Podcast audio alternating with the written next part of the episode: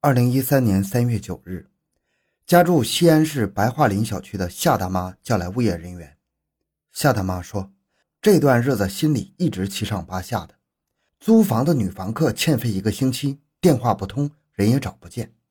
物业和夏大妈敲了出租屋的门，无人应答，物业只能强行开了锁。一进屋，夏大妈的不安得到了证实，一个女孩子死在了床上。夏大妈赶紧打电话报了警。”欢迎收听由小东播讲的《命犯桃花西安白桦林小区命案》。回到现场，寻找真相。小东讲故事系列专辑由喜马拉雅独家播出。辖区发生命案，西安市公安局未央分局刑警立即赶赴现场。出事的白桦林小区是刚盖好的拆迁 N 置楼，发生命案的是一个六十平方米的一居室。在卧室床上，警方发现了一具女性尸体，双腿裸露在被子外面。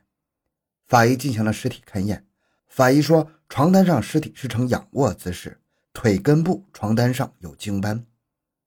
案发现场的客厅空空荡荡，只有沙发、茶几，卧室很凌乱，衣柜有被翻动的痕迹。衣物散落在地上，床上的死者下半身赤裸。警方没有发现有钱包、手机、电脑等有价值的物品。警方初步判断，这是一个入室抢劫、强奸、杀人的案件。死者面部被胶带密封，窒息身亡，双手被反绑在背后，身长在一米六五左右，二十多岁。房东夏大妈说：“这和租房的女青年身高、年龄差不多。”夏大妈对死者进行辨认。但是因为面部已经没变，相貌模糊，夏大妈不能肯定这就是自己家的女房客。出租屋里发生了命案，死者是一名年轻女性。警方首先要确定这名死者的身份，她是房客吗？那个入室强奸、抢劫、杀人的人又是谁呢？夏大妈说，三个月前有个女青年看了广告来租房，谈好租金是每个月九百元，女青年租了一年，并一次性付清了三个月的房钱。夏大妈提供了租房合同，合同上面有女青年的名字，叫何曼曼，还留下了电话号码。夏大妈说，女房客是来这儿找她老公的，口音是安徽那块的。根据何曼曼留下的身份证复印件，陕西警方很快就和安徽警方取得联系。何曼曼家住安徽农村，一九九零年生人，初中毕业就外出打工，几个月前才来到西安。为了确认死者身份，警方通知何曼曼父母连夜赶往西安。现场勘查收获不小，在客厅垃圾桶内，警方提取到两个烟头，这会是凶手留下的吗？在卧室和客厅各有一本台历，都翻在二零一三年一月。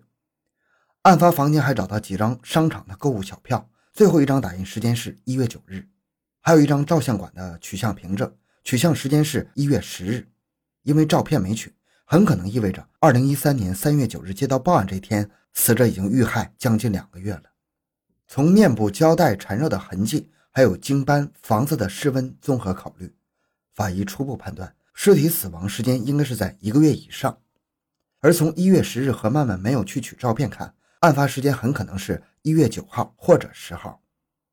警方从照相馆取回照片，照片上的人正是何曼曼。如果死者是他，这应该是他留在世上的最后影像。尸体经过解剖，发现死者曾经做过隆胸手术，面部整过形，时间差不多是两三年前。现场提取的烟头经 DNA 鉴定是死者留下的，也就是说，死亡的女子有吸烟的习惯。警方初步判断，何曼曼是从事特殊行业的，比如性服务工作者之类的。通过身份证查询到。在二零一二年十一月到十二月初，何曼曼在西安多家宾馆有多次开房记录，这更进一步证实了警方的推断，他生前可能是从事色情行业。这时，何曼曼的父母从老家赶到西安，经过对何曼曼父母的 DNA 比对，确认死者就是何曼曼。父母说，何曼曼长期在外面打工，具体干什么并不清楚。二零一三年一月初，他们跟女儿要过照片，是打算给她相亲用的。这也是何曼曼去照相馆拍照的由来，因为父母对女儿的社会交往了解很少，也没能提供什么对破案有帮助的线索。警方把重点还是放回在了现场勘验上，在卧室床头柜一角的一个闹钟引起警方注意，这是一个掉落在地上的闹钟。这个闹钟的后盖还有电池是分离的，感觉像是在发生冲突或者打斗之后无意中把它碰到地上的。时间停留在三点十四，很有可能发生打斗的时间就是三点十四，但具体是凌晨三点还是下午三点，警方无从判断。既然发生打斗，邻居会不会听到打斗声呢？住在死者隔壁的男青年说：“他与死者只有一面之缘，何曼曼总是独来独往。那段日子，他也没有发现有什么男人来过，更没有听到什么异常的声音。因为案发小区当时刚竣工，入住的人不多，其他邻居也不了解情况。考虑死者的特殊身份，警方也不能排除利用出租屋进行卖淫的可能。如果这样，小区里应该留下蛛丝马迹。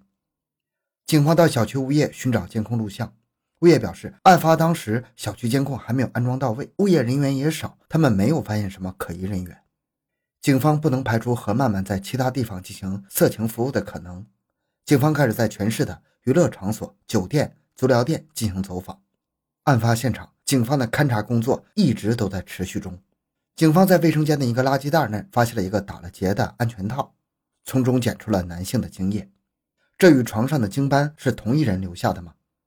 警方将两份样本进行比对，显然，对于强奸案来说，精液是极其重要的破案证据。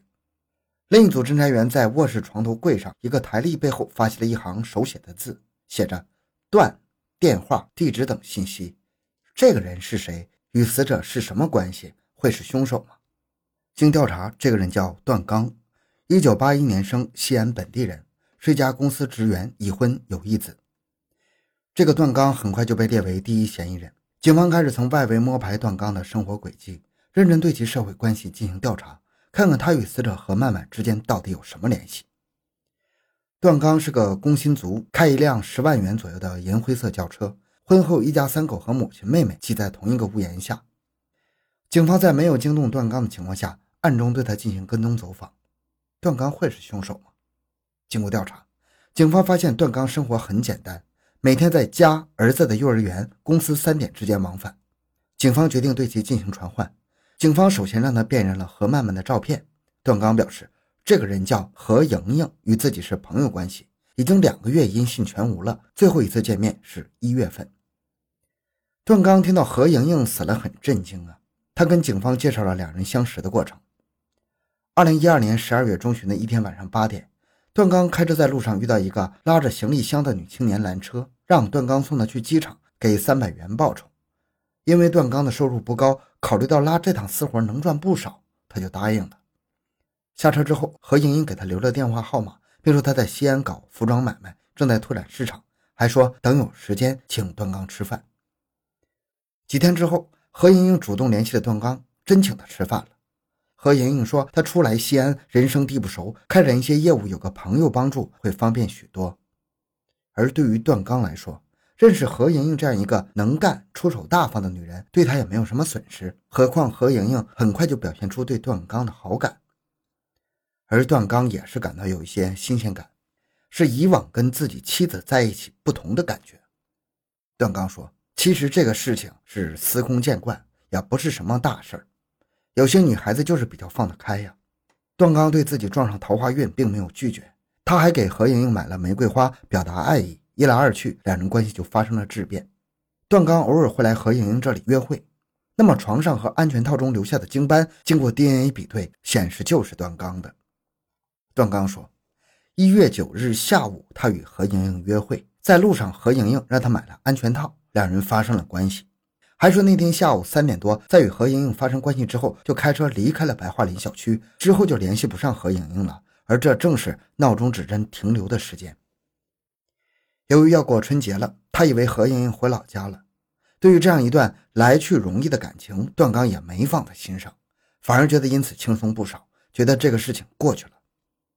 从认识何莹莹加上送她去机场，总共只见过五次面。段刚承认。与何莹莹一月九日发生过关系，但人不是他杀的。可就在段刚的车里，警方还发现了一卷胶带纸，还有一节白色的尼龙绳，与死者身上相同。段刚回忆说：“那是在与何莹莹第三次见面时，何莹莹说她那边没有商店，很不方便，让她帮忙买的。车里的也是何莹莹放的，这一放就是几个月。